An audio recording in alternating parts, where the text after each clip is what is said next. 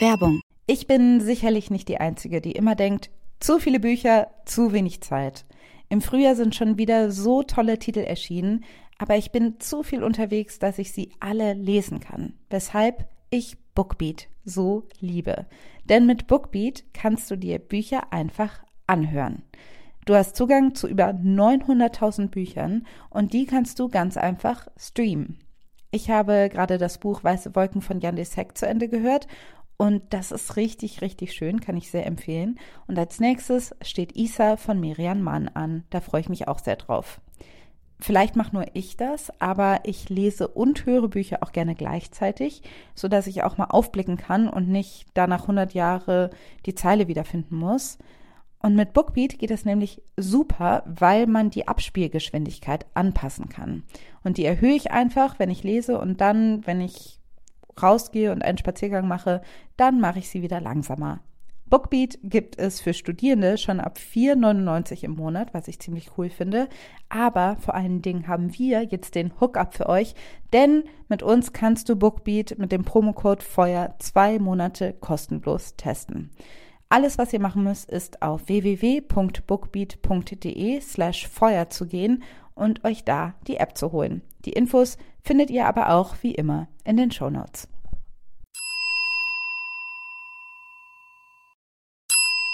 Werbung. Es gibt eine Dating-App für Menschen, die wirklich daten wollen. Und die heißt Hinge. Hinge wie das Scharnier auf Englisch. Das Element, das es braucht, damit zwei Dinge zusammenkommen können. Schön, oder?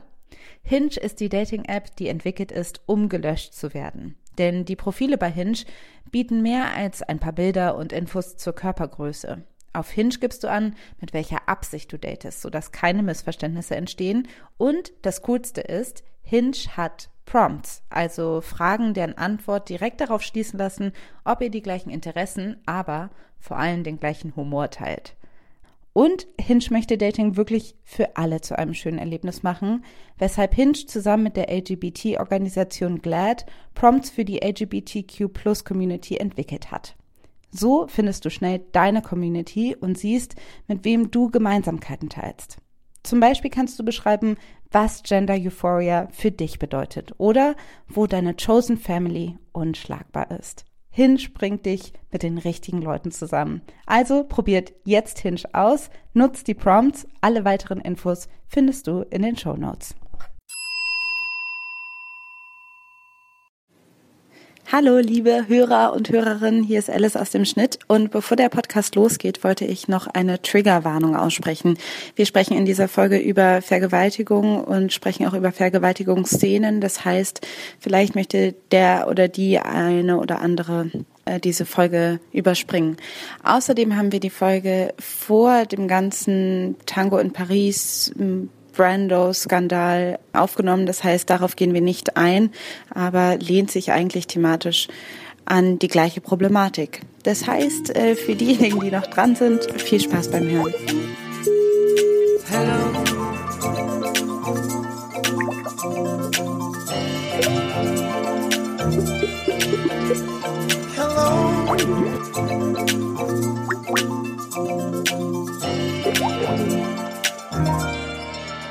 Hallo! Hallo! Wir sind Feuer und Brot und begrüßen euch bei Feuer und Brot. Genau, das ist der Podcast, den ihr gerade, den ihr gerade lauscht. Und das ist unsere Folge 8 mittlerweile schon. Genau. Äh, das ist der Podcast von Maxi und Alice, zwei Freundinnen, normalerweise in zwei verschiedenen Städten. Das ist ein Konzept, was sich nicht ganz so durchzieht in unseren Folgen, weil diesmal sind wir auch face to face in unserer Heimatstadt Köln. Genau, das wechselt bei uns immer. Wir wandern kreuz und quer durch Deutschland und senden immer da, wo wir gerade uns befinden. Und jetzt ist gerade wieder Reunion-Zeit. Ich bin hier, weil ich äh, ganz lustig, ähm, da ich ja als Synchronsprecherin arbeite, äh, morgen auf eine Filmpremiere gehe mit ganz vielen Promis und ähm, mir auf jeden Fall einen lustigen Tag machen werde und äh, Promis glotzen anglotzen werde. Und, äh, Dann nimmst du deinen kleinen Bruder auch mit, ne? Genau, mein kleiner Bruder ist mein äh, adäquater Begleiter. Der ist 15 und freut sich schon, aber er ist schon aus dem YouTube-Alter raus. Insofern imponieren ihm die Promis auch nicht so sehr. Aber es wird auf jeden Fall lustig und ich bin ganz gespannt. Und äh, ja. Genau, es ist eigentlich, genau, es ist dann wieder, wieder wie damals mit 15. Wer das nochmal anhören möchte in Folge 5. Ja. Da reden wir auch schon über eine tolle, großartige Premiere, die sich im Synodom stattgefunden hat. Und jetzt bist du aber tatsächlich, gehörst du auf den roten Teppich. Jetzt bist du dazu quasi, musst du da quasi drüber laufen und dich fotografieren lassen. Ja, ich muss das tatsächlich machen, aber das Witzige ist, dass es wahrscheinlich keinen interessiert, weil wie gesagt, das ist ein Animationsfilm. Wir haben, äh, ich habe mitgesprochen, ein anderer Sprecherkollege, mehrere Sprecherkollegen haben mitgesprochen und eben sehr viele Prominente. Und äh, deswegen wird uns morgen keiner erkennen. Und alle werden denken, wer ist die Frau? Die werden sagen, hey, ist es nicht die von Feuer und Brot? Genau, das werden sie hoffentlich sagen. Ey, du bist doch, bist du Feuer oder bist du Brot? Hm, das werdet ihr wohl noch nicht erfahren. Naja, auf jeden Fall, äh, ich werde berichten, wie es läuft. Bitte tu das. Mhm. Ich wollte dir aber noch was erzählen, ähm, was mich diese Woche tierisch aufgeregt hat. Wieder mal. Es, es, klingt jetzt so, als würden wir uns immer treffen, um uns aufzuregen, aber ich muss dir das unbedingt. Das ist auch wahr. genau, wir regen uns immer so schön zusammen auf. Mann. Nee, ich habe nämlich was mitbekommen. Ich habe wieder das halbe Internet leer gelesen diese Woche. Ich hatte wieder zu viel Zeit und ähm, es gab einen riesen Aufreger und das war ein, ein Kinospot, äh, der sollte eigentlich eingesetzt werden, gezeigt werden zur Prävention von sexueller Gewalt gegen Frauen, gegen ergo Vergewaltigung und wurde in Auftrag gegeben von der Initiative der Landesgemeinschaft der kommunalen Frauen- und Gleichstellungsbeauftragten Baden-Württemberg, kurz LAG. Die haben da, das habe ich nicht auswendig gelernt, das habe ich abgelesen, die haben äh, einer Gruppe Studenten den Auftrag gegeben, einen Stop-Rape-Spot zu machen, so heißt auch die Kampagne.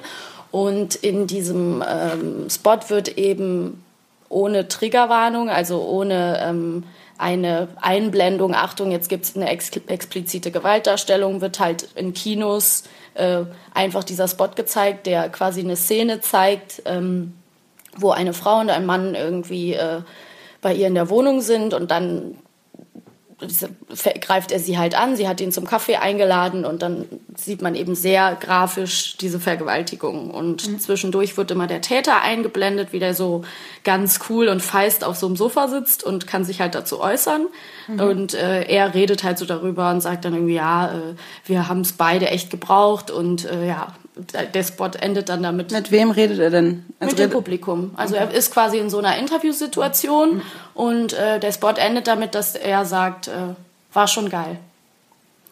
Und ähm, dieser Spot ist, das werdet, werdet ihr vielleicht, wenn ihr danach googelt, auch feststellen, nicht mehr zu sehen. Das mhm. heißt, die Aufregung hat nach fünf Tagen irgendwann Früchte gezeigt. Der Spot ist von YouTube verschwunden und von der Homepage.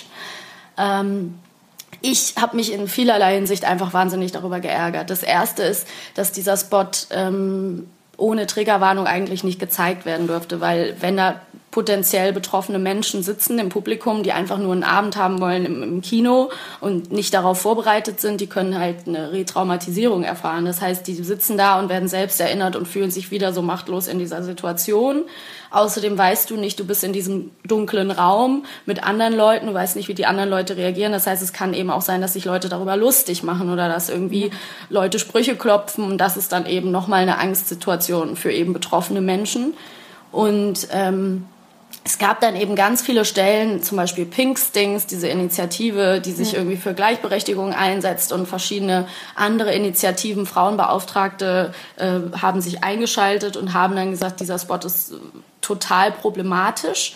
Und es gab dann eine riesen Facebook-Debatte und das Schwierigste ist halt, dass dieser Spot dem Täter als alleinigem eine Bühne bietet. Das Opfer bleibt total blass. Die Frau darf gar nichts sagen. Die wehrt sich auch nicht richtig und sie verschwindet auch. Also es ist, der, der Täter hat die Bühne, der darf sich feist grinsend auf dem Sofa äußern und es wird ja auch gezeigt, der ist nicht im Gefängnis. So, der sitzt einfach nur auf dem Sofa, da ist nichts passiert. Also er ist ja kein Krimineller.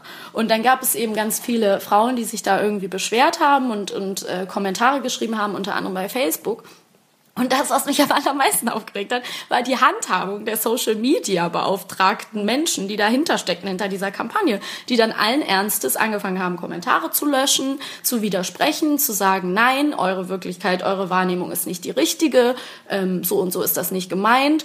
Und sogar, vielleicht sind es ja auch einfach, seid ihr nicht die Zielgruppe und es geht ja hier nicht um die Opfer, die wir ansprechen wollen, sondern wir wollen ja die Täter ansprechen. Mhm. Und das ist halt wirklich so, okay, also dann geht es wieder mal ne, nur darum, irgendwie äh, potenzielle Täter abzuschrecken, ja. wo man dann auch sagen muss, ist es sinnvoll? Also ich habe den Spot noch gesehen, ich habe ihn mir da halb ohne Ton, also immer mal so zwischendurch den Ton angemacht, dann wieder aus, weil ich mich auch sehr schwer tue mit sowas habe den Spot mir angeschaut. Ich fand es wahnsinnig problematisch und ich habe an vielen Stellen gelesen, dass Leute sagen, es sieht aus wie eine Werbung für Vergewaltigung. Ja, ich habe ihn leider nicht mehr gesehen. Also ich habe mir das auch angeguckt, weil äh, du mich darauf hingewiesen hattest und da war er schon rausgenommen. Aber es gab dann irgendwie noch so ein oder zwei Fotos aus diesem Werbespot, mhm. die man dann sehen konnte. Irgendwie die weinende Frau. Den Mann habe ich gar nicht mehr gesehen. Aber so wie das beschrieben ist und auch die Handhabung beschrieben ist, erzählt es ja total viel über ja. was, also so, wo man merkt, die Leute haben noch nicht ganz festgestellt, wo das Problem ist, weil dass jeder Mensch irgendwie gegen Vergewaltigung ist, also dass nur eine wirklich marginal kleine Gruppe ist, die für Vergewaltigung ist, ist schon mal das eine. Also die meisten Leute, die vergewaltigen, sage ich mal, sind auch gegen Vergewaltigung, würde ich sagen die finden das nicht gut. Aber äh, es passiert ja trotzdem zuhauf und äh, immer wieder. Das heißt, das Problem zu sagen, hey, der, jemand, der, der vergewaltigt, ist total ist total schmierig und eklig und unsympathisch, macht die Sache überhaupt nicht besser. Außerdem eben wieder mal irgendwie die Opferperspektive weil, auszulassen und einfach mal weil das sollte eigentlich das Effektivste sein, dass ein Opfer redet und einen irgendwie erklärt, warum das nicht okay war. Ist also und das Schlimme ist, ja. es gab halt noch eine Stellungnahme dazu von dem betreuenden Professor, der sich ganz sicher war, dass sie das Richtige getan haben und der meinte, es wird hier alles verdreht und er hat noch mal gesagt, wortwörtlich in einer öffentlichen Stellungnahme, nie kein Mann, der einigermaßen zugänglich und empathisch ist, will sein wie der dargestellte Mann. Und da liegt eigentlich schon der Hund begraben, so, weil natürlich kein Mann, der einigermaßen zugänglich und empathisch ist, will sein wie der Mann, aber das sind auch meistens keine potenziellen Vergewaltiger. Also da ist halt auch schon der Punkt. Für, für andere sieht es einfach so aus, der hat seinen Willen bekommen, der spürt keine Konsequenz, das Opfer ist verschwunden, puff, mhm. ist es weg, disappeared. So, wir, wir kriegen nicht mit, wie schlimm sind die Folgen. Wir kriegen nicht mit, ja. was passiert. Und es war das Allerschlimmste, das wirklich, also für mich daran und was mich daran so aufgeregt hat, ist, dass diverse betroffene Frauen, die sich eingeschaltet haben und auch Männer, also Leute, die betroffen waren, ähm, die mitdiskutieren wollten, wurden ähm, also wurden übergangen, es wurde geleugnet, es wurde das Wort im Munde verdreht und gesagt, nein, eure Wahrnehmung stimmt, Wahrnehmung stimmt nicht, das ist nicht so, Bums. Und da wurde versucht, einen Strich drunter zu machen. Und jetzt nach einer Woche sollte der Spot eh auslaufen und der hat jetzt letztendlich drei Tage früher äh, wurde der rausgenommen. Ich finde das eben besonders wichtig, weil man sich einfach vorstellen muss, dass statistisch gesehen jede fünfte Frau oder jede siebte Frau äh, schon mal Opfer wurde von sexueller Gewalt. Und wenn du dir einfach vorstellst, und mm, gibt es bei Männern sicher auch äh, viele, denen was passiert ist, die sitzen da im Kino, wollen sich irgendwie einen guten Abend machen und dann kommt sowas ohne Vorwarnung und wirklich mit wahnsinnig expliziter Darstellung, das ist einfach echt fragwürdig. Und dann frage ich mich auch wieder so, wer sitzt dann da, wer gibt das in Auftrag, was ist das für eine Perspektive auf die Dinge? Finde ich echt problematisch. Genau, und auch die Frage, also so, wie soll das wirklich helfen? Weil, wie du schon gesagt hast, die Leute, das wurde wahrscheinlich von Leuten entwickelt, die ähm, selber ein ganz von sich entferntes Bild davon haben, wie Vergewaltigung stattfindet und von wem sie, also von wem sie ausgeht. Und ich glaube, das ist das grundlegende Thema, warum, also warum es gesellschaftlich immer noch so schwer ist, Vergewaltigung zu sehen, zu akzeptieren, weil es irgendwie mhm. immer noch ähm, verbunden wird mit der ganz, ganz böse Mensch, der durch und durch böse ist, der ist, äh, nur der ist jemand, der vergewaltigen wird oder sowas einer Frau antun wird, aber dass das meistens in den Grautönen passiert, dass es meistens Leute sind, die irgendwie aus dem Bekanntenkreis und so weiter. Das sagen ja alle Statistiken. Und ähm, ja, doch, das sollte der Spot schon zeigen. Also du hast ihn jetzt nicht gesehen, aber es sollte halt eine Situation sein, wo die zwei sich kennen. Aber das ist halt auch so gefährlich, wo sie ihn halt zum Kaffee eingeladen hat und er rechtfertigt dann so, ja, sie hatte mich ja zum Kaffee eingeladen und jeder weiß ja, was das bedeutet und geht dann halt so darüber hinweg und sie äußert sich halt nicht. Also von ihr ja. ist das einzige Wort, was du hörst, ist am Anfang so ein Lass. Ja, also ich glaube, viele Leute gehen halt würden diesen Spot ansehen und sagen, ja, das ist schrecklich.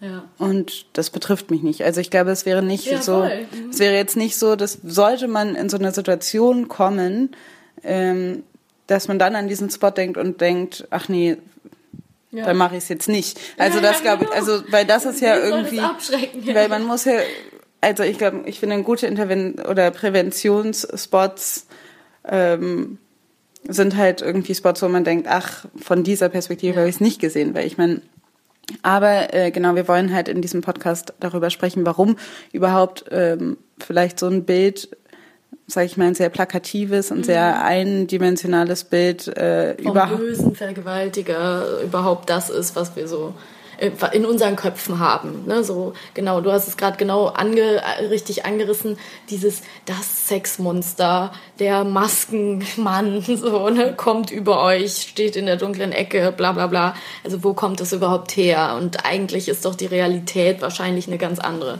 Also in dem Moment, wo Menschen sexuelle Gewalt geschieht, ist es meistens wahrscheinlich nicht das Maskenmonster, was wir irgendwie aus den Krimiserien kennen. So.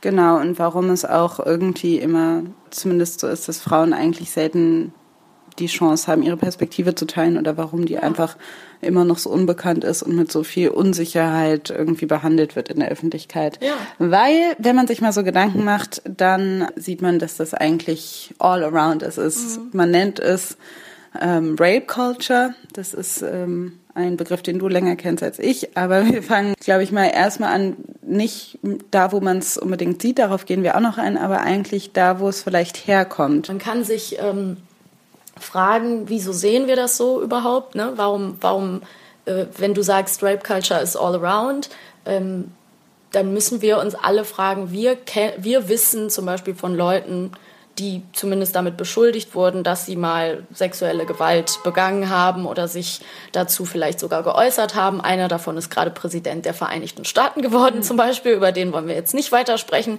Aber es gibt eben Leute, die in der Öffentlichkeit stehen, um die es Gerüchte gibt, gegen die es Anschuldigungen gibt. Bei, bei vielen gibt es eben sogar Beweislast, Zeugen ähm, und was soll man mit solchen Leuten eigentlich machen? Wie geht die Öffentlichkeit damit um? Gut, ich habe jetzt das Beispiel Trump genannt. Wir wollen heute eben nicht über Donald Trump reden, aber alleine das ist schon mal ein Schlag ins Gesicht aller, aller Frauen, muss man einfach sagen, weil so jemand kann einfach so Dinge sagen, die er über Frauen gesagt hat und kann eben trotzdem noch Präsident werden. Und Männer, denen eben ähm, vielleicht Vergewaltigung oder sexuelle Nötigung oder Missbrauch vorgeworfen wird, können eben ganz oft in vielen Fällen noch unbehelligt in der Öffentlichkeit agieren. Mhm. Und dazu haben wir heute ein paar Beispiele rausgesucht, die wir äh, jetzt besprechen wollen. Ja. Und, ähm, unter anderem ist es nämlich auch, sind es gibt diverse Regisseure aus äh, Hollywood. Ja, es gibt, genau, es gibt diverse Regisseure, es gibt ähm, diverse Künstler und wir haben zum Beispiel unsere Liste angefangen. Die Liste ist lang. Natürlich könnte man jetzt sagen, es gibt Roman Polanski, dem Vergewaltigung einer 13-Jährigen vorgeworfen wurde. Es gibt ähm, äh, Woody Allen. Woody Allen finde ich zum Beispiel ein interessantes Beispiel, weil der auch noch gar nicht so alt ist, der Fall. Weil ähm, Woody Allen wird ja zum ich Beispiel. Gerade weil Woody Allen nicht so alt ist. Nee, Woody Allen ist schon relativ alt. Aber Woody Allen wird ja eh, also ist halt, ist halt dieses Bild von diesem verschrobenen alten New Yorker Jazzmusiker und ähm, hat irgendwie diese eben dieses Soho White New York Bild total geprägt mhm. und ähm, auch dieses Sophisticated New York total geprägt. Und irgendwie da passt halt dieses Bild des Vergewaltigers irgendwie überhaupt nicht rein oder dieses Abusers.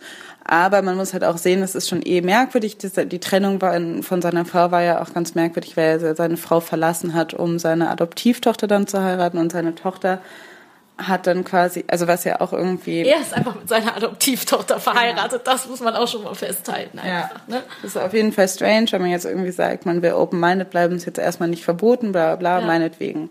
Aber ähm, dann hat sein, also aber trotzdem gäbe es, wäre das ja vielleicht ein, ein Indikator, dass man sagen würde, so weit weg ist das nicht, dass, ja. dass, ähm, dass äh, Woody Allen vielleicht bestimmte Rollenverständnisse für ja. sich nicht äh, ähm, nicht innehat, weil ich weiß nicht, wie alt die Tochter war, als sie dann geheiratet haben. Über 18 muss sie nee, schon gewesen sein. aber er kannte sie halt schon als Kind. Und wir alle wissen, was in, in äh, Woody Allens Film einfach ganz oft eine Rolle spielt, der alte Mann und das junge Mädchen. Mhm.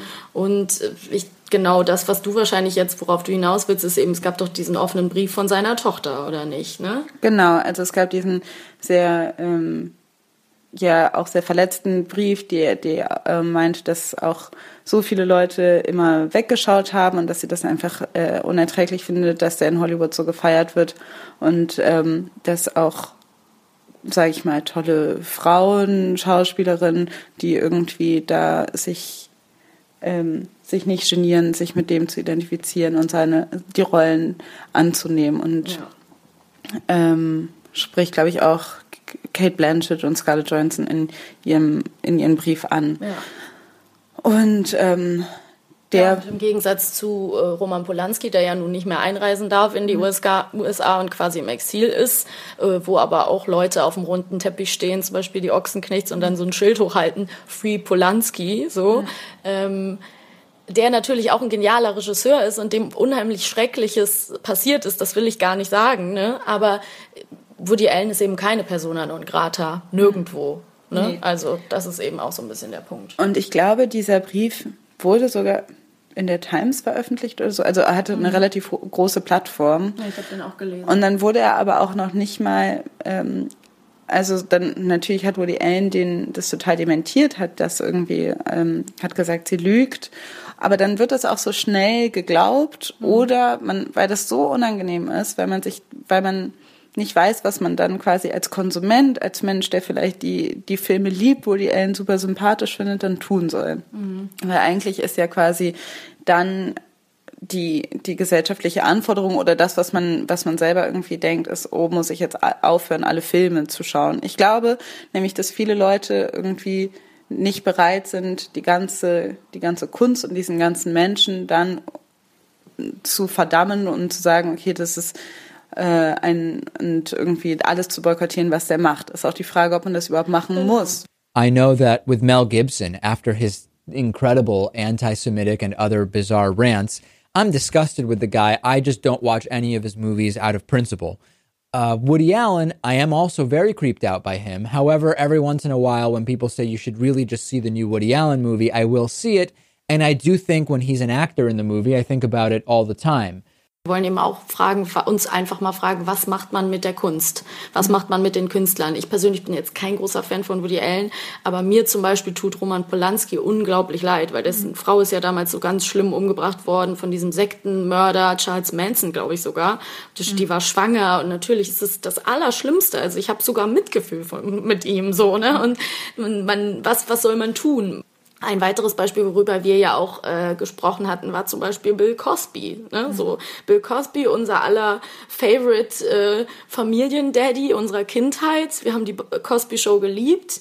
Ähm, die Cosby Show war ja auch äh, einfach mal, glaube ich, eine unfassbar wichtige Fernsehsendung für Schwarze als Identifikationsfiguren, weil das endlich mal eine Familie war, wo, wo eben ein Akademikerhaushalt gezeigt wurde, wo irgendwie alles, ja. alles gehobener, anderer sozialer Standard. Äh, Absolut, das hat die Bill Cosby Show so erfolgreich gemacht. Und ich habe das halt auch, ich bin ja viel jünger dann noch, aber trotzdem, wir sind viel jünger, aber ich habe das auch unheimlich gern geguckt. Ich kann mir das vorstellen, ich fand das auch unheimlich enttäuschend und schrecklich, als dann diese ganzen Vorwürfe gegen Bill Cosby immer lauter wurden. Und er ist ja zum Beispiel wirklich ange, also angeklagt beziehungsweise beschuldigt von alleine die Frauen, die an die Öffentlichkeit gegangen sind, sind, glaube ich, über 60 Frauen, die er unter Drogen gesetzt haben soll und dann mit ihnen Sex gehabt haben soll. Und die waren wohl ganz oft sehr jung, 18, 19. Und es ist äh, wohl tatsächlich so, dass er das über Jahre hinweg gemacht haben soll. Und es ist ja einfach richtig krass, als das dann rauskam. Aber ich glaube, dass die Medien da auch ein bisschen anders mit umgegangen sind als jetzt bei Woody Allen, oder? Würde ich jetzt mal sagen. Ich meine, klar, ist natürlich auch ein extremerer Fall, aber. Ja, absolut. Also so natürlich gibt es immer noch, und das wird es immer geben, ich glaube immer, wenn irgendwie ein Prominenter angeschuldigt ist wegen ähm, Abuse, sei es gegen, gegen ähm, Jugendliche oder gegen Frauen, äh, massenhaft äh, angeschuldigt wird und auch eigentlich die Beweislage drückend ist, mhm. wird es immer noch Leute geben, die denken, nee, die wollen den ans Geld und ans mhm. Image und die wollen irgendwie den Menschen vom Thron stürzen. Muss man sich halt echt fragen, warum sollten das immer wieder, immer so viele Leute versuchen? Ähm, aber es gab doch mal diese Titelseite. Genau, und darauf will ich jetzt hinaus. Jetzt ist es nämlich, also, dass die Massenmedien eigentlich sehr gut reagiert haben. Ich meine, man muss auf der anderen Seite sagen, die haben auch erst reagiert. Also viele Frauen haben ja schon irgendwie vor Jahren die ersten ähm, Anschuldigungen oder äh, die ersten Vorwürfe erhoben. Und dann, was es dann aber letztendlich irgendwie nochmal in die Diskussion gebracht hat, war ein Comedian, glaube ich, der das, der das in seinem Stand-up-Piece hat nochmal gesagt. I can talk down to you because I had a successful sitcom. Yeah, it was great women, Bill Cosby, so kind of brings it down a couple notches. I don't curse on stage, but yeah, you're a rapist, so take you saying lots of on Bill Cosby himself if you weren't a rapist.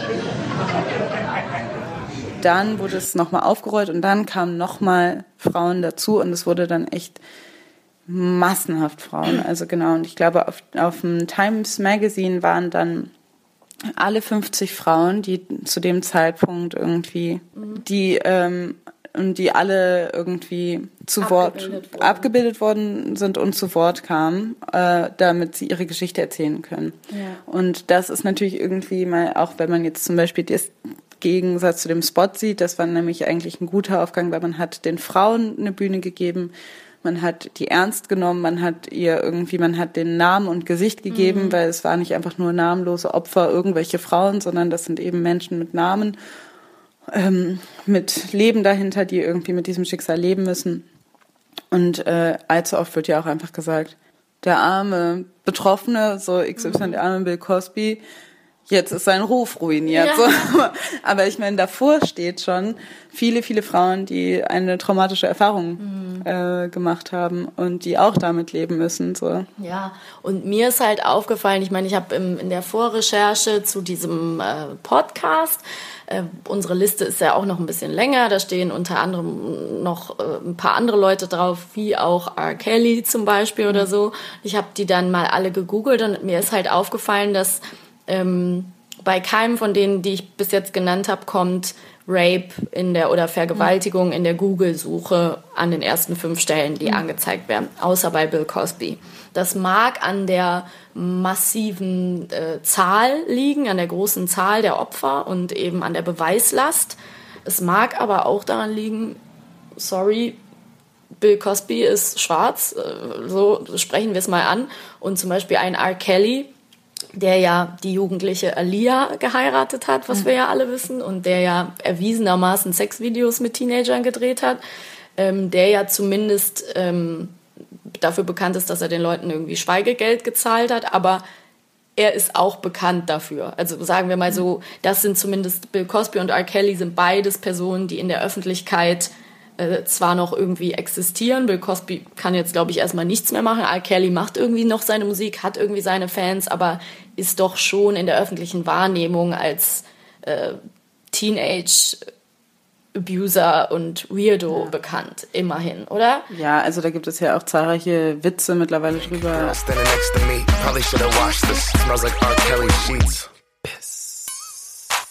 Das ist auf jeden Fall, weil es aber auch diese, diese Tapes gab und so. Ja, es ja. ist einfach so, da gibt es so viele Beweise gegen die, äh, wo man wirklich nicht mehr sagen kann, das sei das sei irgendwo hergeholt. Ja, das stimmt ja auch und ich will auch gar nicht nur darauf rumreiten, dass es irgendwie jetzt noch unbedingt was mit Rassismus zu tun haben muss.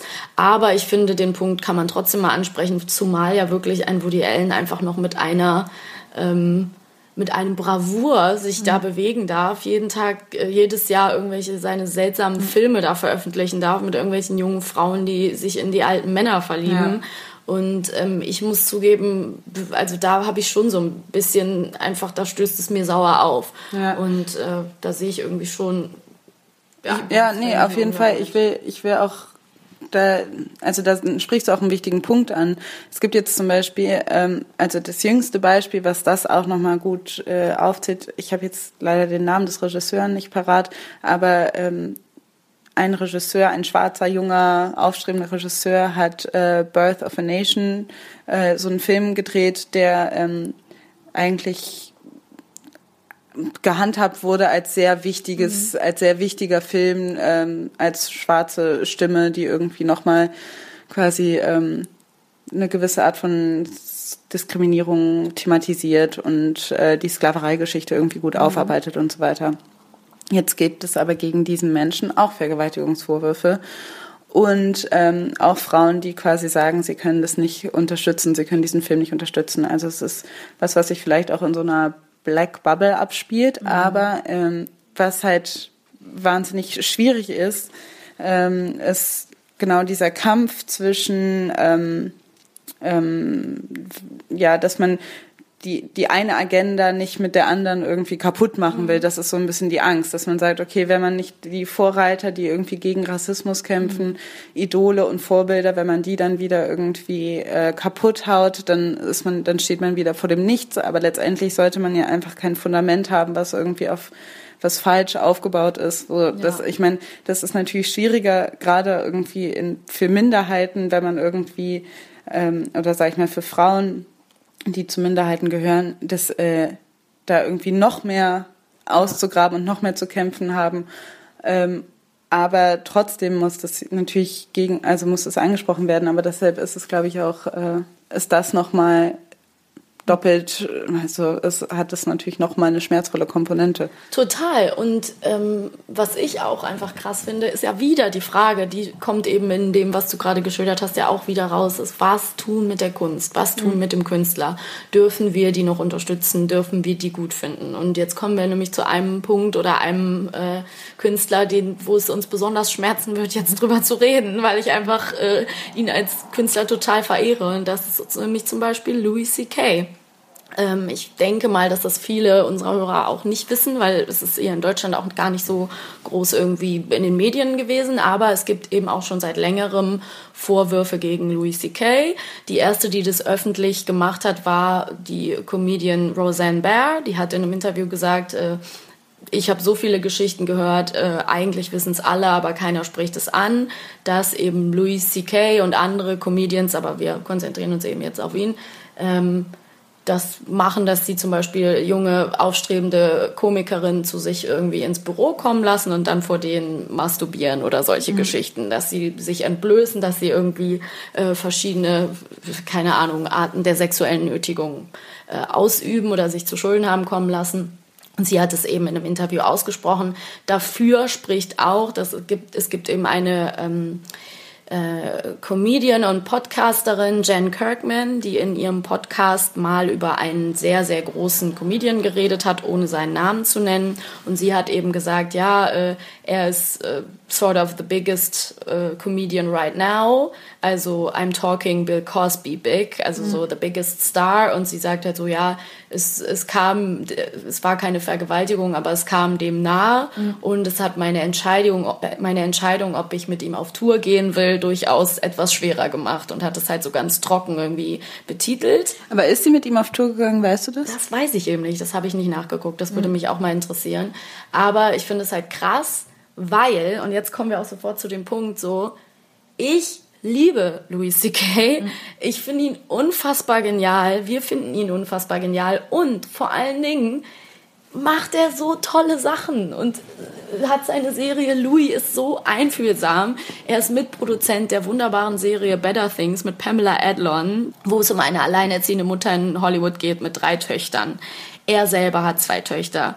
Er sagt zum Teil unglaublich feministische Sachen ne? und ähm, ist halt einfach eigentlich oft sehr feministisch unterwegs. Er hat zum Beispiel auch in dieser einen Nummer das gesagt, mit, dass, dass Männer äh, so bedrohlich für Frauen sind und dass er gar nicht versteht, warum Frauen überhaupt noch auf Dates gehen. How do women still go out with guys when you consider the fact that there is no greater threat to women than men? We're the number one threat to women.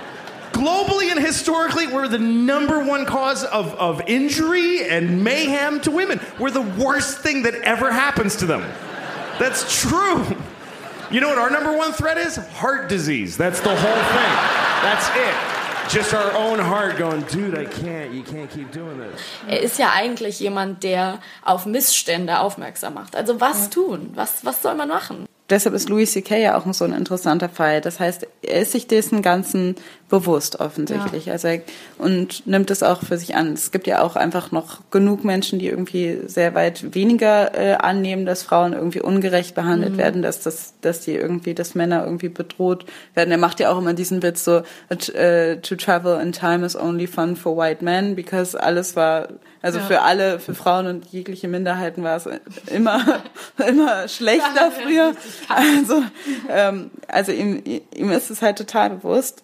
Und dann werden trotzdem solche Vorwürfe, äh, ernstzunehmende Vorwürfe gegen ihn erhoben. So, wie kann das überhaupt sein? Und da merkt man ja auch schon, deshalb kann ich ja auch immer wieder auf diese Werbung zurückkommen. Ja wird das überhaupt nichts bringen, weil das, weil du merkst irgendwie, dieses Problem liegt noch tiefer, als dass man es überhaupt raffen muss, dass das, das dass ja, das, das gibt. Ja? ja, und der Punkt ist auch, das, das spricht ja was an, ist, dass nicht eben Vergewaltigung ist halt nicht Vergewaltigung und mhm.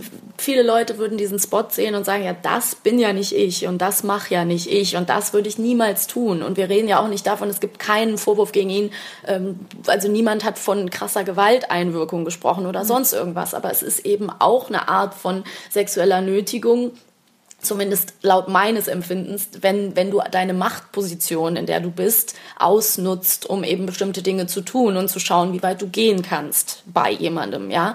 Und wenn du zum Beispiel ein, ein Künstler bist, der entscheidet, wer deine Vorband ist oder wer jetzt mit in die Company genommen wird oder wer jetzt der nächste Tänzer vorne bei dir mhm. ist, dann bist du eben durchaus in der Position, äh, mal auszuprobieren, ob du nicht vielleicht mal die Hose runterlassen kannst oder sonst irgendwas. Also ich meine, wie krass ist das? Und da muss man irgendwie sagen, da hat auch Roseanne in dem Interview gesagt, als sie jung war, gab es keinerlei weibliche Comedians. Deswegen mhm. hatte sie es damals auch noch so viel leichter. Das ist auch ein, ein interessantes Thema. Und sie sagt einfach so, this shit is just shit women have to put up with. Oder mhm. so. Also damit müssen Frauen einfach klarkommen. Ich kann sagen, aus meiner Perspektive, ich kenne Geschichten und habe selber äh, Dinge mitbekommen in meinem Freundeskreis und in meinem Bekanntenkreis. So, ich kann versichern, es passiert. Mhm. Menschen nutzen ihre Machtposition in solchen Situationen manchmal aus.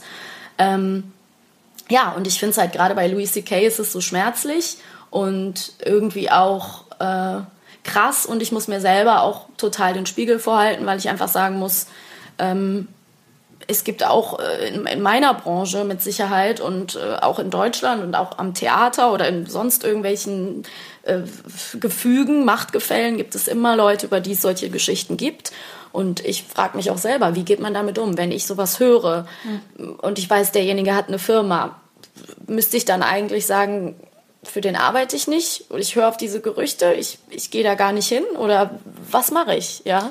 Ich weiß auch nicht, ob irgendwie Boykott letztendlich, ähm, ob das eine Möglichkeit, also ob das wirklich eine Möglichkeit ist, die man so konsequent durchziehen kann oder nicht, oder ob man, also das ist eine total eine Frage, an der ich auch irgendwie so ein bisschen zerbreche, weil man dann quasi so eben der Wahrheit ins Auge gucken muss und sagt, man muss, wenn man irgendwie weiterkommen möchte oder in irgendeiner Form in der Gesellschaft irgendwie auch eigentlich ja äh, einen Platz finden möchte, mhm. dann kann man sich nicht gegen all das wehren, was man vielleicht für, für frauenfeindlich, für verachten oder für falsch hält. Mhm. Ähm, und was ich zumindest schon mal einen Schritt fände, ist, das zumindest nicht zu verdrängen oder einfach zu verneinen, nur weil man dann glaubt, man müsse dadurch bestimmte Konsequenzen ziehen. Also dann bin ich lieber diejenige, die irgendwie diese, das anerkennt, zu sagen mhm. so, ähm, ich konsumiere vielleicht weiter bestimmte ähm, Sachen von Leuten, wo ich weiß, die haben, äh, die haben Vergewaltigungsvorwürfe gegen sich, sind äh, wahrscheinlich mit höchst, ich glaube, dass sie Vergewaltiger sind oder Leute, Frauen missbraucht haben, gucke mir trotzdem deren Comedy an oder deren Filme. Aber ich kann trotzdem sagen, also ich werde es ich werd's trotzdem nicht verdrängen oder verneinen, einfach nur, weil ich die Leute so gerne habe oder so sympathisch mhm. finde. Man muss halt anerkennen, dass diese Dinge komplexer sind, ja. als man meint. Und ich glaube, so eine schleichende Wirkung merke ich trotzdem bei mir. Weil ganz ehrlich, ich habe seitdem ich das weiß, kein Woody Allen Film mhm. mehr geguckt. Ja, ich und ich habe seitdem ich das weiß auch wesentlich weniger Louis C.K. geguckt, ja, ja. weil ich es einfach nicht mehr genießen kann. Also das ist halt irgendwie sowas wie, dass ich jetzt auch kein Fleisch im Supermarkt mehr kaufen kann, genau. seitdem man also das ist voll, das ist genau das Ding. Du kannst es so lange machen, wie du es verdrängst. So, ich glaube, das ist genau das, was du sagst. Es ist einfach so ein schleichendes ähm, Herantreten ne, von dieser, an diese Situation. Und man verdrängt eben so lange, wie es bequem ist. Man verdrängt auch, genau, das Beispiel ist gar nicht so verkehrt. Man verdrängt auch das Leid der Tiere, wenn man sich gerade ein leckeres Lammkotelett auf den, auf den Teller gelegt hat, ja. Und wenn du dann aber am Rhein ein kleines Lamm siehst, dann willst du das auch nicht schlachten. Also es ist immer klar, es ist einfach echt, man ist da irgendwie nicht in der Lage, moralisch wirklich konsequent zu sein. Und äh, finde ich eigentlich selber auch sehr schade. Finde ich auch schade, aber man muss auch sehen, also wie gesagt, ich glaube, es macht schon einen Unterschied, ähm, wenn. Nicht zu leugnen. Ja. Aber ich meine, es ist natürlich auch schwierig in solchen Zeiten, wo irgendwie gerade irgendwie der in Anführungsstrichen mächtigste Mann der Welt dann irgendwie das, dem das nicht das Genick gebrochen hat. Also keine Ahnung. Mhm. Man, man merkt auch, ja, okay, vielleicht ist das auch noch zu bequem. Also vielleicht muss man da wirklich bestimmte ähm, Dinge dann abschütteln, so genau weiß ich das nicht. Aber man muss auch ehrlich zu sich sein, dass man es wahrscheinlich jetzt irgendwie mh, mm, nicht von heute auf morgen alles boykottieren wird. Was nee, natürlich nicht. Und solange, sage ich mal, sexuelle Gewalt in dargestellter Form, wieder mal der Spot äh, vom Anfang nochmal angesprochen, so präsent ist in allen Medien und auch so in Anführungsstrichen Clickbiting fähig ist. Also dass die Leute einfach klicken, draufgehen, das sehen wollen und es so krass dargestellt wird in Filmen, Serien und so weiter. Ähm, so lange kann man da auch irgendwie in der, in der Wahrnehmung von Rape Culture, Allgegenwärtigkeit gar nicht so viel machen. Also mhm. im Moment ist es ja tatsächlich so, habe ich den Eindruck, dass es ja, es einfach ein Riesen-Business ist, was irgendwie damit auch äh, Quote macht und Einschalt, Einschalt äh, Quoten gewinnt und so weiter. Ja. Das Krasse ist ja auch, ich glaube, dass es auch Männern passiert eigentlich. Mhm. Und ich glaube, dass es auch ähm, ganz, also ganz klar Frauen gibt, die in ihrer Machtposition äh, sich da auch schon mal irgendwie äh, der, die, das eine oder andere zu Schulden haben kommen lassen. Aber man weiß das ja noch viel weniger. Also als Mann in die Öffentlichkeit zu treten mit ich wurde missbraucht oder ich habe eine Art von vielleicht Vergewaltigung erlebt. Das ist ja, also dafür gibt es ja überhaupt keine Plattform, oder? Hast du das mal in einem Film gesehen? Ja, also wirklich nur ein einziges Mal. Und deshalb ist es mir auch so krass aufgefallen. Also ich gebe dir absolut recht, Vergewaltigungen unter Männer, das ist einfach, da haben die Leute, also auch wenn die Menschen ein falsches, vielleicht sehr einseitiges Bild von Vergewaltigung gegen Frauen haben, haben sie auf jeden Fall eins. Aber wie das mit Männern passieren soll ähm, und auch das hartnäckige Gerücht, dass das nicht geht mhm. aus äh, physiologischen Gründen, ähm, hält sich ja nach wie vor. Und ähm, ich habe das einmal gesehen und zwar in dem äh, Film Drecksau, Filth heißt der im Original. Mhm. Und da gibt es halt eine Szene, die auch relativ, aber die jetzt auch nicht wirklich so, die bettet sich, genau, die mhm. bettet sich sehr ein, weil es geht einfach um jemanden, der total fertig ist, auf einem Selbstzerstörertrip ist. Aber es gibt halt diese eine Szene, wo die Frau den Mann vergewaltigt, wo mhm. das kein einvernehmlicher Sex ist. Sie das möchte und er sagt nein und sie drängt sich quasi auf. Und ich habe das gesehen mit zwei Freunden, habe gesagt und meinte so krass, habe dann quasi am Schluss gesagt, dass das irgendwie so die erste Vergewaltigungsszene gegen, äh, wo eine Frau einen Mann vergewaltigt ist, die ich gesehen habe und das wurde gar nicht so wahrgenommen. Also da merkt man auch, dass man das gar nicht so benennt wahrscheinlich oder das ja. gar nicht so wahrnimmt, wenn man es sieht. Da kann man ja auch die Brücke schlagen zu unserem letzten Podcast in Folge 7. Da haben wir ja ein bisschen darüber gesprochen, dass, dass dem ja auch diese Unterstellung zugrunde liegt, der Mann kann immer und der Mann will auch immer. Also der Mann, der ist quasi von seinem Penis gesteuert und der Penis ist leicht zu stimulieren und deswegen hat er immer Bock auf Sex und das ist eigentlich egal. Und ähm, das finde ich auch eine wahnsinnig schwierige Öffentlichkeitswahrnehmung. Ich glaube, unsere männlichen Hörer würden ähm, wahrscheinlich auch äh, widersprechen. Ich glaube, es gibt durchaus äh, Vergewaltigung an, oder auch sexuelle Handlungen, die ja auch zum Beispiel an Kindern ausgeübt werden könnten. Mhm. Und ähm, Deswegen finde ich das unheimlich schwierig, dass es da wirklich für Männer gar keine Öffentlichkeit gibt, gefühlt ähm, ich sag mal so in so Missbrauchsfällen, die irgendwie in, in Kinderheimen und so weiter passieren, davon will ich jetzt gar nicht erst anfangen, aber da gibt's ja auch unheimlich selten irgendwie eine aufklärerische mhm. Gerechtigkeit. Ähm, aber mir fällt zum Beispiel auch als prominenter Fall nur ähm, irgendwie Shia LaBeouf ein, der ja Schauspieler ist und der sich ja ganz oft, also ist ja erstmal ein Method Actor, der unheimlich weit geht immer für seine Rollen. Ähm, und der hat, glaube ich, mal bei einer Kunstaktion mitgemacht, wo er sich quasi auf einen Stuhl gesetzt hat, nur mit einer Unterhose bekleidet oder sogar nackt. Weiß das weiß ich genau. nicht mehr. Der hatte so eine Tüte, ja. wo steht I'm no longer famous. Ja. Ich glaube, es hat er sich auch alles selbst Genau, ausgedacht. das war so eine Art wie so eine Performance-Kunst wie von Marina Abramovic so ein bisschen. Er hat sich quasi zur Verfügung gestellt und gesagt, so ich sitze hier und tu mit mir, was du willst. Und da ist halt quasi auch eine Frau gekommen und hatte halt in, innerhalb dieser Performance äh, Sex mit ihm einfach.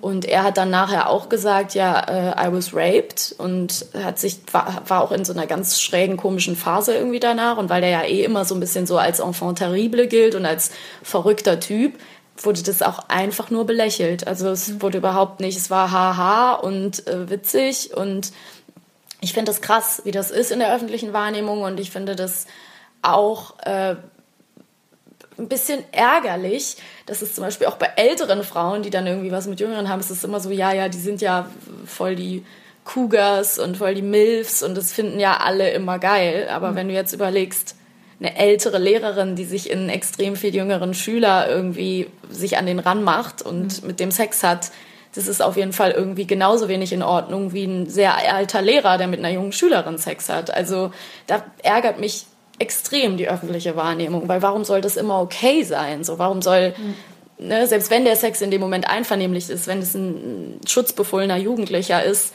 dann ist es beim Mädchen wie bei Jungs nicht in Ordnung. Ja, voll. Vor allen Dingen finde ich es ja auch in dem Sinne die Last nochmal weil ich meine, zeichnen wir dieses Beispiel von einer alten Frau und einem jungen Typen, ist ja dann auch nicht die Frau der absolute Held, sondern auch der junge Typ, ja. der ja, ja. und dann ist es ja, also du kriegst dann quasi als, sage ich mal, potenzielles Opfer, der das, das vielleicht nicht genau reflektieren kann, auch nicht darüber redet, dann auch noch Applaus, wenn du dich vielleicht auch unwohl fühlst oder wenn du vielleicht, das heißt, du hast noch weniger, also du kriegst vielleicht Lob für etwas, was, was dir eigentlich unangenehm ist, was du eigentlich nicht gut verarbeiten kannst.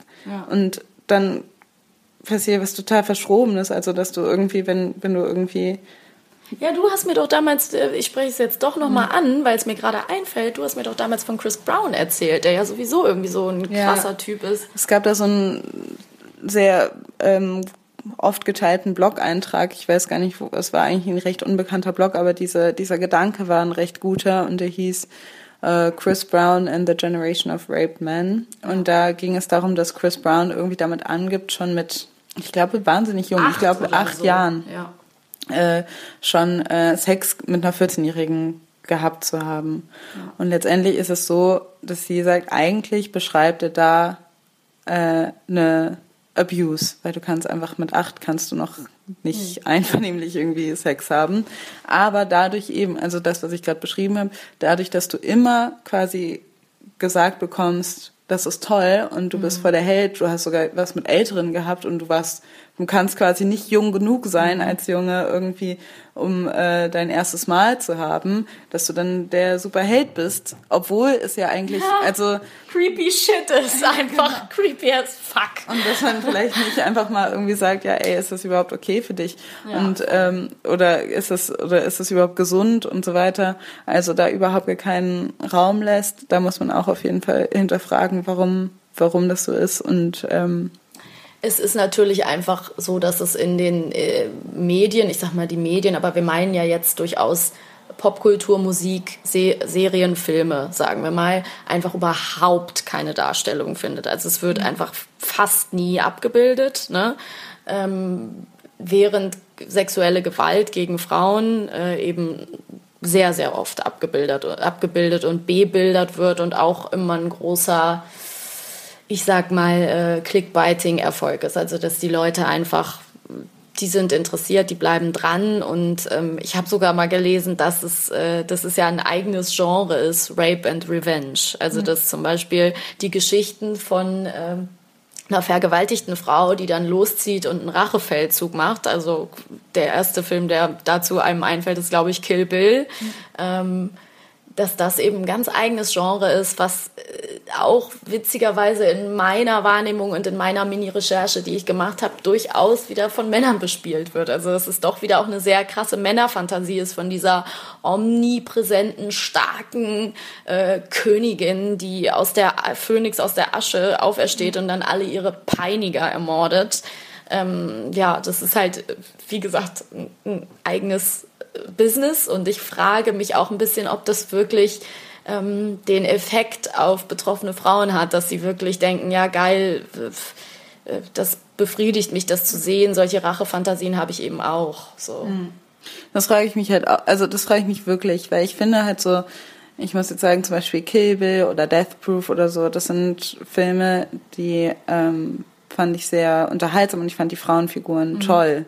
Klar. Aber klar, wenn man, also so, aber trotzdem finde ich, das hat es natürlich einen bitteren Beigeschmack, weil man ähm, denkt, so, wie kommt man überhaupt auf diese, irgendwie ist es schon sick, wie da irgendwie so drauf zu kommen und ähm, das auch so darzustellen. Und ich frage mich halt auch wirklich, das kann ich halt auch nicht beantworten.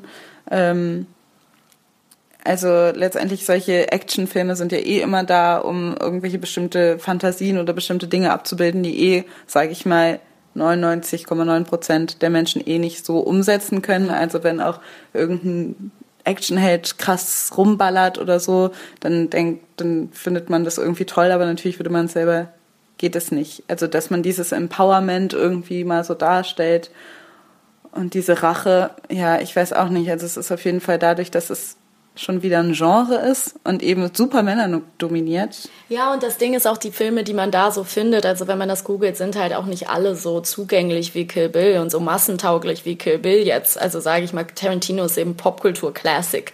Aber Rape and Revenge wird, da kommst du halt ganz schnell in Gefilde, die halt in Richtung äh, Splatter-Porn gehen und irgendwelche ganz, ganz expliziten, schlimmen Vergewaltigungsszenen, die dann folgen auf ganz, ganz schlimme äh, Gewaltszenen, wo dann sich gerecht wird von der Frau. Also was ganz Weirdes. Ich persönlich habe mir jetzt von den Filmen keine angeguckt, aber es ist auf jeden Fall irgendwie, also mir persönlich macht es Angst und ich glaube nicht, dass das was ist, was eine große, mehrheitliche, weibliche Zuschauerschaft hat. Sorry, nee, absolut. Ja, absolut. Und das ist ja auch, also ich meine zum Beispiel auch ein sehr hochgefeiertes äh, Figur und auch von uns gefeierte Figur, aber auch von einem Mann gezeichnet und auch irgendwo vielleicht unter Rape and Revenge einzuordnen ist äh, Lisbeth Salander aus der Stieg Larsson, Stieg Larsson Millennium Trilogie, ja. die ja auch irgendwie quasi da ja. sich an ihrem Peiniger rächt, obwohl das wahrscheinlich so nie im Auf Leben. Die krasseste Art und Weise einfach. Und sie ist ja auch nur, sorry, eine krasse Hackerin, hat ungefähr alle Tools dieser Welt zur Verfügung und ist auch noch mega soziophob und hat keine richtige Identität. Deswegen kann sie auf alles scheißen und zieht es dann durch. Auf die krasseste Art und Weise. Ich muss sagen, da muss man echt sagen, wenn man das sieht, denkt man so, okay, so, ne, so, so würde ich es auch gern machen, wenn mir sowas passiert. Aber ist ja, schafft ja kein Mensch. Und ich finde das Buch toll und ich finde den Film toll und ich finde die Figur toll. Aber es ist natürlich äh, krass auch. Ne? Eine sehr explizite Darstellung auch. Ja, genau. Also es ist halt auch die Frage, ob also bei dem Buch bin ich sogar bei der äh, Weiß die Glas und ja auch immer sich selber als Feminist bezeichnet hat und doch da eigentlich auch was ja. sehr, äh, also wenn man die Bücher liest, da auch, das ist nur ein Teilaspekt von, von dem, was er da darstellt. Aber äh, bei den anderen Filmen ich mir auch nicht sicher bin, ob, sag ich mal, die, die, das Empowerment der Frau so das allererste ist oder die wichtigste Message dieser, der Männer ist, die diese Drehbücher schreiben. Voll. Und da ist auch wirklich die perfekte Überleitung zu was, worüber ich auch noch heute, worüber, wo, da ist jetzt auch die perfekte Überleitung zu etwas, worüber wir heute auch noch sprechen wollten. Und das ist nämlich hier Stichwort Female Empowerment. Das ist dann nämlich genau die Frage. Ist es so, wenn das gezeichnet wurde von irgendwie Drehbuchautoren oder irgendwelchen Leuten, die sich, die da sitzen und sich das so vorstellen, dass eben die misshandelte, gepeinigte Frau immer wieder Phönix aus der Asche hervorsteigt und dann stärker und kälter und krasser ist als zuvor. Also mir fällt da zum Beispiel auch die Serie Game of Thrones ein, die ja immer unheimlich in der Kritik stand wegen ihrer expliziten sexuellen Gewalt gegen Frauen. Ähm, es gibt unglaublich viele Vergewaltigungsszenen in dieser Serie und man hat so ein bisschen den Eindruck, dass da halt die Frauen einfach mal durch müssen in dieser Serie. Also dass das einfach was ist, was den Frauencharakteren da passiert. Und äh, ich sage es direkt, um mal dies, das Hauptargument auszusprechen, was mir immer entgegenschlägt, wenn ich sage, ja, aber die Vergewaltigungen stören mich, dann ist sofort immer das Argument, ja, aber es stellt ja das Mittelalter dar. Das ist ja das Mittelalter und im Mittelalter war das einfach so. Ja, es ist aber nicht das fucking Mittelalter, weil es gibt einfach Drachen und irgendwelche Eiswächter an der kalten Wand. Und nein, es ist nicht das freaking Mittelalter. Es ist eine Fantasy-Serie, Ja, das habe Leute. ich auch nie verstanden. Also ich habe Game of Thrones tatsächlich auch nicht geguckt, weil mich so Fantasy und Mittelalter eh nicht so interessiert. Aber auch Was das ist die lämste? Ausrede, weil letztendlich so, guck mal, guckt euch diese Frauen an und die Männer auch, wie die auch überhaupt aussehen, das ist doch überhaupt nichts mit Realität zu tun. Und das ist ja auch, ich meine, du hast jetzt gesagt, du hast es nicht geguckt. Ich kann damit äh, mich brüsten, dass ich immerhin, äh, dass ich ziemlich weit es geschafft habe. Ich glaube, in die zweieinhalbste Staffel habe ich durchgehalten. Dann bin ich tatsächlich ausgestiegen.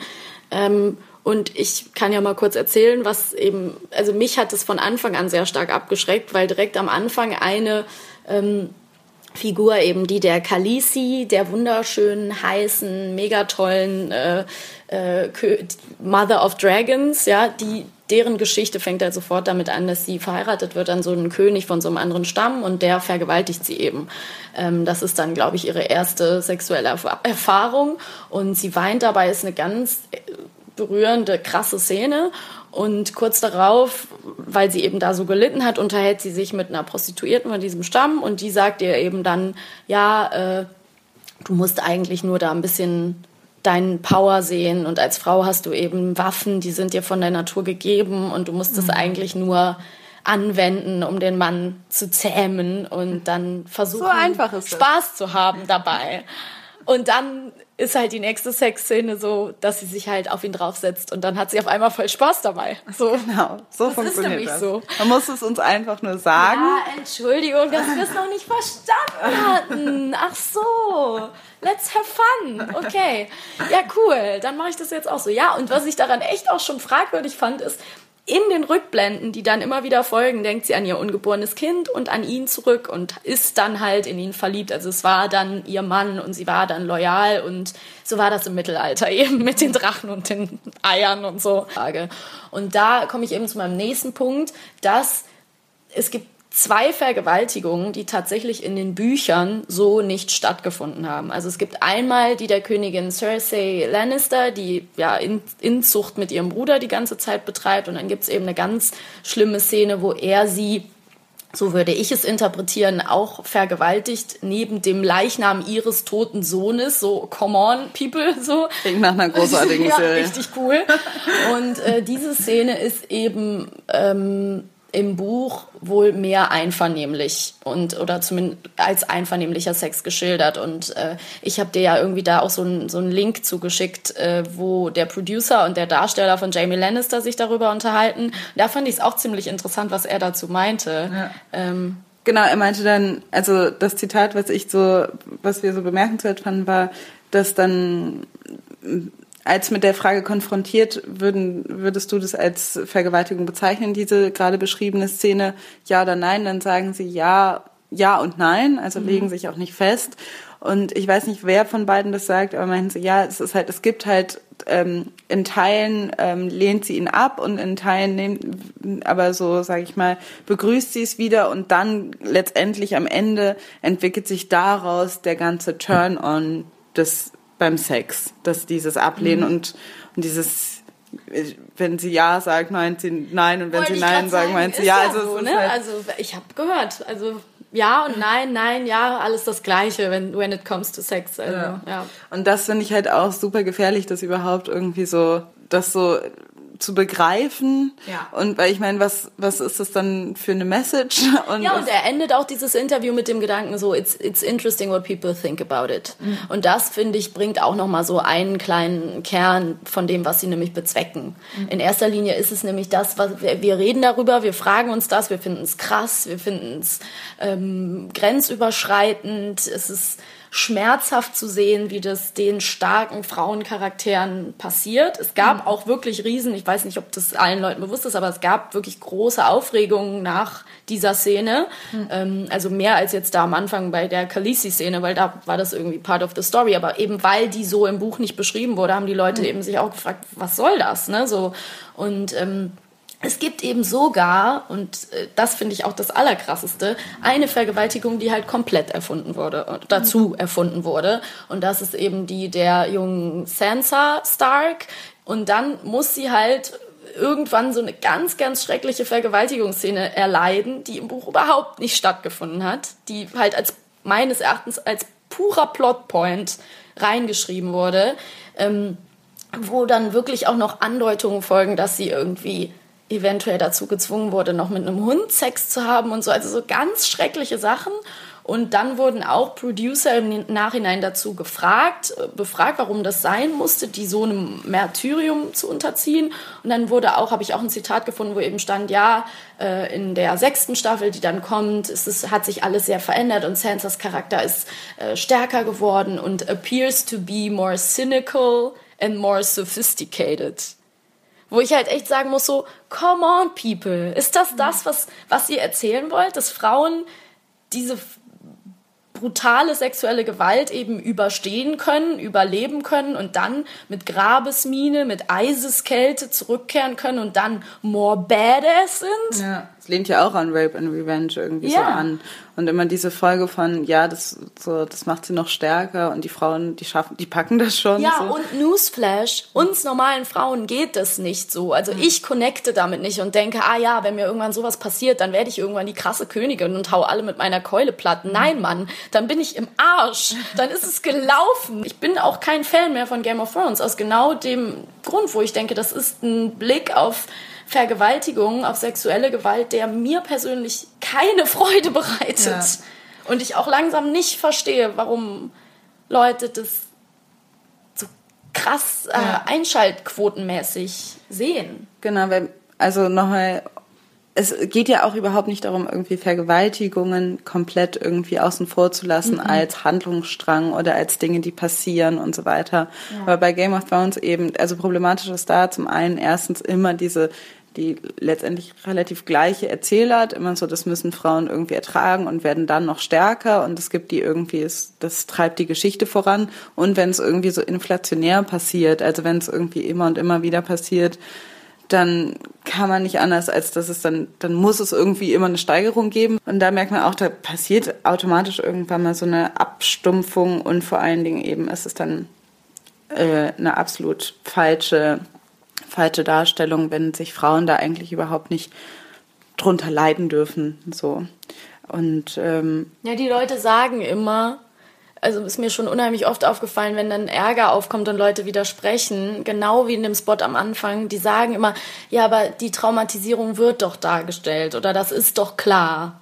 Aber das finde ich eben nicht. Ich finde eben nicht, dass die Konsequenzen ausreichend dargestellt werden, indem jemand da einfach mit Eiseskälte steht und ich dem auch immer noch nicht in den Kopf gucken kann und ich nicht sehen kann, was das auf das Sexualleben und äh, auf die weitere Perspektive, was das für eine Auswirkung haben kann, eben ja. auf den, den Menschen. Und das, das fehlt mir eben in der Darstellung. Eben, also so eine Auswirkung, dass es in dem Moment schlimm ist, das haben irgendwie vielleicht viele begriffen, aber dass es nachhaltig irgendwie schlimm ist, das wird eigentlich quasi nie gesagt.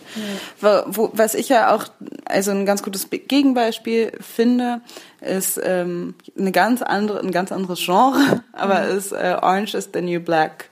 Da war nämlich auch, also letztendlich wird da ja auch irgendwie relativ ähm, äh, viel Vergewaltigung wird da thematisiert, kann man auch irgendwie sagen, also kann man das auch dahingestellt, ob das irgendwie gut oder schlecht oder immer so reflektiert ist. Aber ich meine, es sind halt auch hauptsächlich Frauencharaktere und Frauen sind in ihrem Leben damit einfach konfrontiert. Mhm. Deswegen finde ich. Und es sind Gefängnisinsassinnen. Also man würde schon meinen, dass da also letztendlich ja. eben, wenn man auch nochmal äh, Machtausnutzung ähm, ja. dass das ein, oft ein Punkt ist, der in Vergewaltigung eine Rolle spielt, dann ist das natürlich auch gerade in Gefängnissen zu erahnen, dass das auch tatsächlich oft passiert.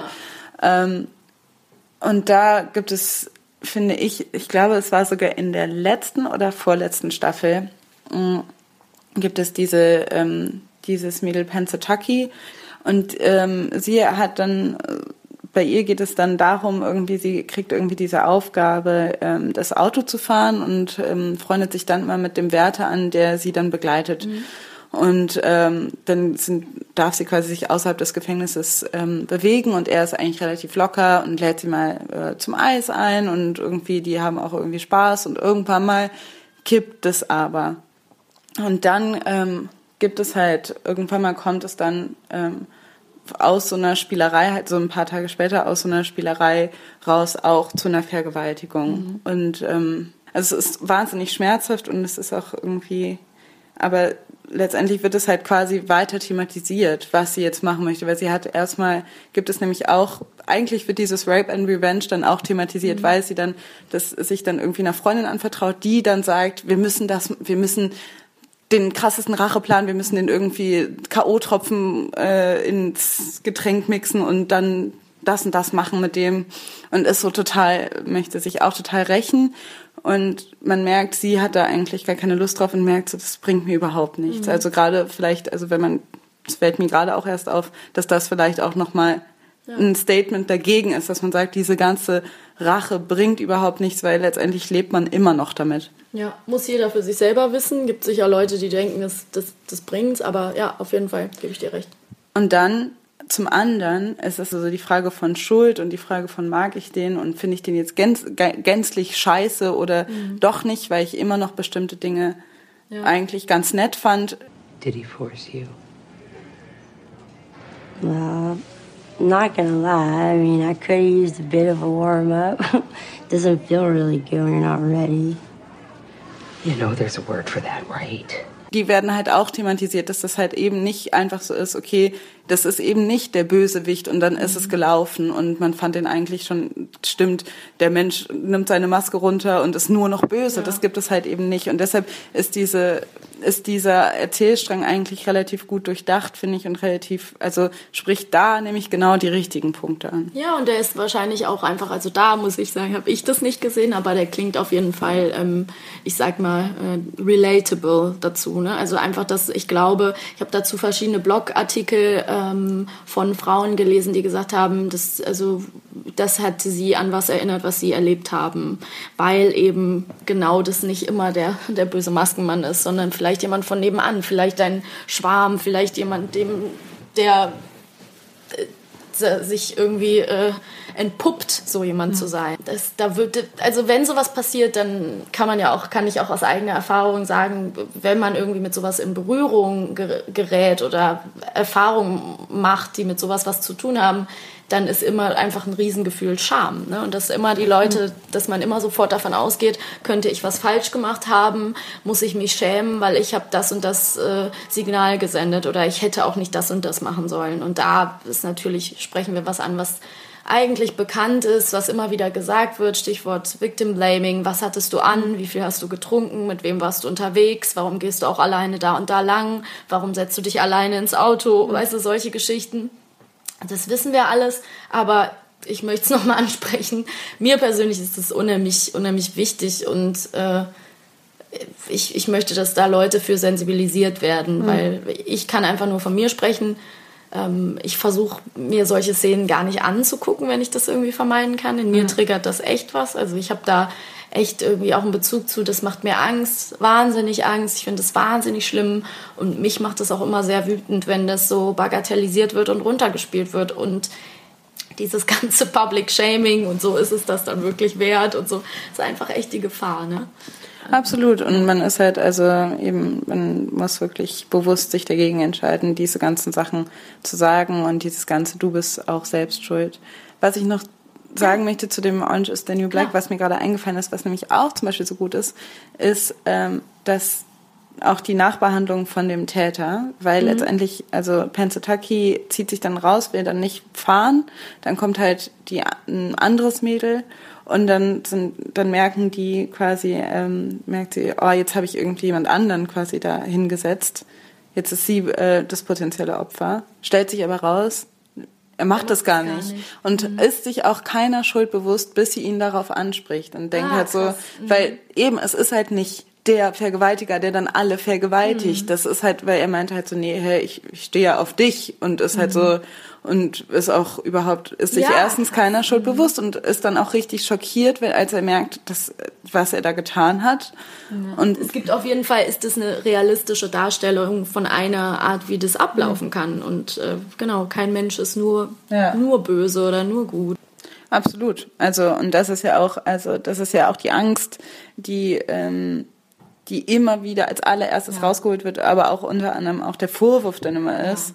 Dieses, das ist alles nur ausgedacht, weil man dem Mann irgendwie schaden will. Letztendlich muss man sagen, eben, es gibt immer wieder Fälle, wo das passiert. Absolut, es gibt immer wieder Fälle, wo, weil das ist auch etwas, dadurch, dass es, dass die Beweislage quasi nicht handfest ist und meistens Aussage gegen Mhm. Aussage ist, wahnsinnig schwer. Aber also ich, ich will einfach nur sagen, dass man nicht einfach immer per se Angst haben muss, dass alle Leute lügen, weil ich glaube immer noch, dass weniger Leute lügen, als das. Also es gibt, ich würde es so sehen, es gibt Falschbeschuldigungen definitiv und es gibt öffentliche Denunzierung dadurch. Wir haben aber ja genau am Anfang darüber gesprochen, wie sehr oft diese öffentliche Denunzierung aussieht. Nämlich ganz oft auch nicht so krass schlimm. Ne? Also natürlich, wenn wir jetzt auf Deutschland gucken und sagen, ja, Fall Kachelmann, Fall, Fall Andreas Türk, so klar, schlimm, was denen passiert ist, beide unschuldig, irgendwie als für unschuldig befunden worden. Und ich will überhaupt nicht sagen, dass das nicht furchtbar ist. Ne? Wenn jemand öffentlich deinen Ruf ruinieren will, klar. Aber ich will auch sagen, dass es auch ziemlich furchtbar ist, wenn dich jemand sexuell belästigt, nötigt oder vergewaltigt. Insofern ähm, ist dann auch ein bisschen die Frage, was ist jetzt schlimmer? Dass mal, mal vielleicht ein Unschuldiger angeklagt wird oder vielleicht sogar jemand mal unschuldig verurteilt wird, was wirklich, glaube ich, sehr, sehr selten vorkommt. Ähm, oder, ähm, also zumindest in der deutschen Justiz, kenne ich mich wenig, also ich, da weiß ich einfach, wie, dass es unglaublich krasse Beweislagen geben muss, damit jemand da wirklich krasse Strafen bekommt. Ähm, ja, oder ob das eben auch vielleicht einfach mal gut wäre, manchmal äh, auch mal ein Exempel zu statuieren, ähm, wo dann jemand doch eine, eine krasse Strafe bekommt. Ich denke gerade nur noch mal so an diesen, an, an einfach dieses allgemeine Wissen, dass wir wissen, es gibt eine riesen Dunkelziffer von nicht angezeigten Vergewaltigungen. Warum gibt es die? Weil entweder ne, stehen die Opfer in Abhängigkeitsverhältnissen und sind vielleicht noch mit dem Menschen zusammen oder verbandelt oder was auch immer, oder sie versprechen sich eben überhaupt keinen Erfolg. Und die, also zu Recht, weil die Zahl der, ähm, der Erfolg, also wo der Verurteilungen bei Vergewaltigungsvorwurf liegt auch im einstelligen Bereich. Also so, bei unter ich glaube, 10% genau. ja.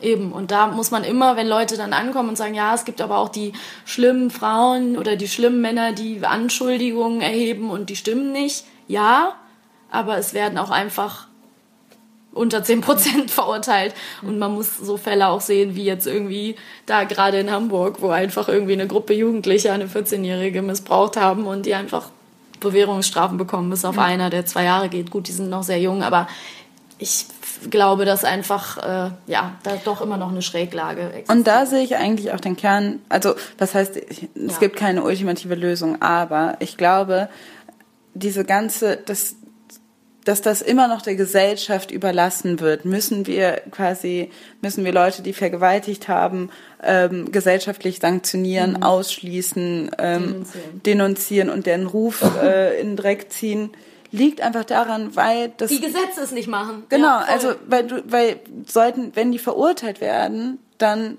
ist es dann auch ist abgegolten irgendwann. Ja, so wäre echt. So wäre genau und da müsste man also und das das immer noch so wenig passiert, deshalb wird es einfach noch irgendwie in der Gesellschaft geregelt, dass man sagt, okay, das Einzige, was man machen kann, ist sich total ausschließen oder abstrafen. Ja. Ja. Ach Mensch. Ach Mensch, so Das war unser, unser Vorschlag für eine bessere Welt. Hallo, genau. Wir haben wieder mal die Welt verstanden heute. Wir wissen immer unheimlich viel und unheimlich viel nicht. Das ist schön, aber ich meine, es hat mir wieder sehr viel Spaß gemacht, mit dir darüber zu diskutieren, meine liebe Alice. Und, Mir auch. Ähm, ich hoffe, ihr habt äh, uns äh, zuhören können, seid noch nicht alle weggeschlummert und ähm, wir können euch bei unserer nächsten Folge zu Feuer und Brot wieder begrüßen. Wir möchten uns noch bedanken bei allen Leuten, die uns ähm, eine iTunes-Rezension gegeben haben, geschrieben haben, uns weiterempfohlen haben. Wir haben auch wieder eine ganz nette Mail von unserem Spezi Marius bekommen, die wir aber heute nicht vorlesen werden, sondern vielleicht mal irgendwann anders mit einbringen. Und ja, Ja, genau. Wir haben sie aber gelesen und wirklich ähm, uns hat es das wieder total gerührt.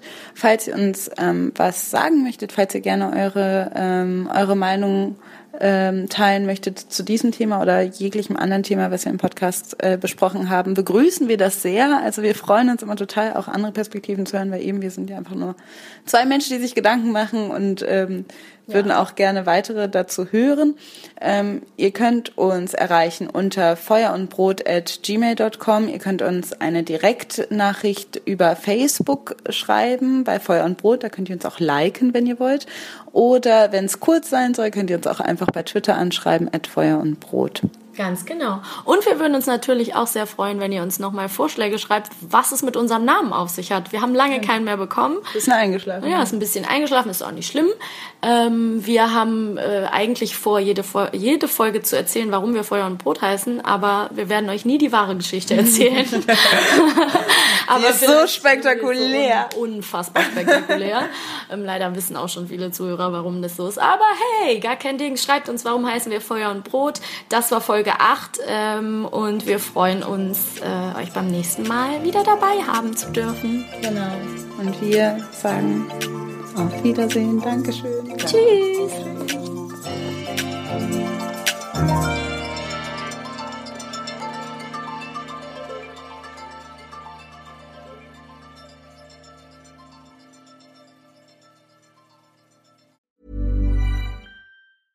Ever catch yourself eating the same flavorless dinner three days in a row?